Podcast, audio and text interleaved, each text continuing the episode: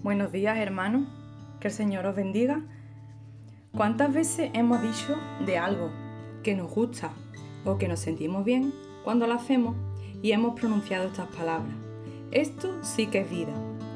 Y precisamente me ocurrió algo la semana pasada y es que me fui a la playa temprano por la mañana, cuando apenas no había nadie. Y la playa estaba preciosa, el agua del mar clara y transparente y todo tranquilo a mi alrededor. Podía escuchar el mar y los pájaros.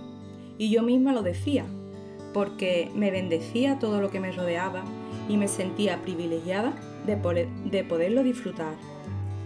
Y en ese momento también le daba las gracias a Dios por la creación y porque aunque todo fue creado para Él y para su gloria, nosotros también lo podemos disfrutar y nos podemos gozar de lo que Dios ha hecho. Entonces reflexionaba en lo que es la vida y el Señor me llevó a recordar lo que Él les dijo al pueblo de Israel a través del profeta Amos, que se encuentra en el, capítulo 5, en el versículo 4, y dice, pero así dice Jehová a la casa de Israel, buscadme y viviréis.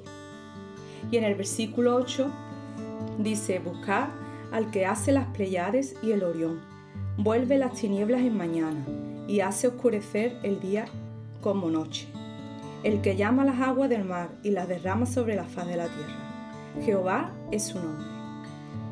El pueblo de Israel estaba viviendo un tiempo en el que estaba empoderado y se había enriquecido de nuevo, pero esto dio lugar a que se dieran desigualdades sociales. Los ricos oprimían a los más humildes. La vida religiosa se había corrompido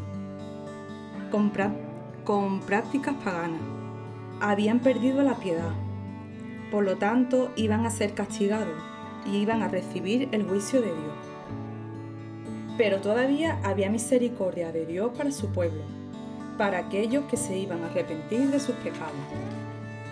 Y el Señor les decía que le buscaran y que volvieran a Él, que no siguieran a otros dioses, que dejaran de hacer lo malo y lo que iba en contra de su voluntad.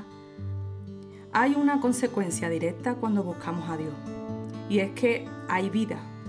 Es cuando realmente vivimos, cuando hay un sentido y nuestra vida lleva propósito en Él. Por eso no creamos que vivir la vida es disfrutar de todo lo que tenemos a nuestro alcance, que también a veces es necesario y, y es bueno hacerlo, pero mucho más importante y más nos conviene que busquemos esa vida que Dios nos quiere dar y que solo la podemos encontrar con Él. Vida en abundancia, que nos cambia y nos transforma y nos hace que nos parezcamos más a Él, porque se trata de su vida en nosotros.